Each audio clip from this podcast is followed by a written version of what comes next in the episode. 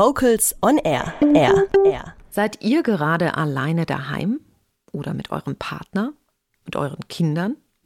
Wo und wie auch immer ihr gerade die derzeitige Situation verlebt, Sängerin Tine Fries-Ronsfeld hat einen idealen Icebreaker-Tipp für uns parat.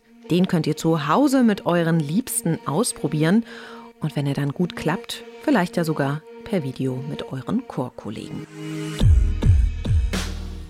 Hallo, ich heiße Tine Fries-Ronsfeld und ich bin Vocal Coach, Chorleiterin, Sängerin bei Posture und Vocal Line. Heute geht es in meinem Icebreaker-Tipp um das Spiel Kung Fu Countdown. Bilde Paare. Eine Person übernimmt die Führung und bewegt ihre Hände und Arme in großen Kreisen oder in Gesten, die man aus dem Kung Fu kennt.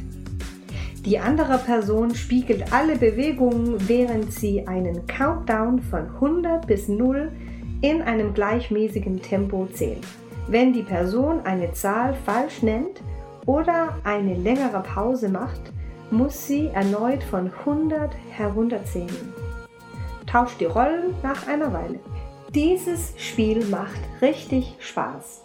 Je besser man einander kennt, je mehr Mut hat man, einander herauszufordern mit lustigen und schwierigen Bewegungen. Kreuzbewegungen sind für viele besonders schwierige. Wenn man komische Gesichter dazu macht, ist es noch schwieriger für die Partner, sich zu konzentrieren. Das Spiel dient als eine Konzentrationsübung, Balanceübung und ein Teambuildingübung und funktioniert also wie eine Art Kinderüberraschungsei.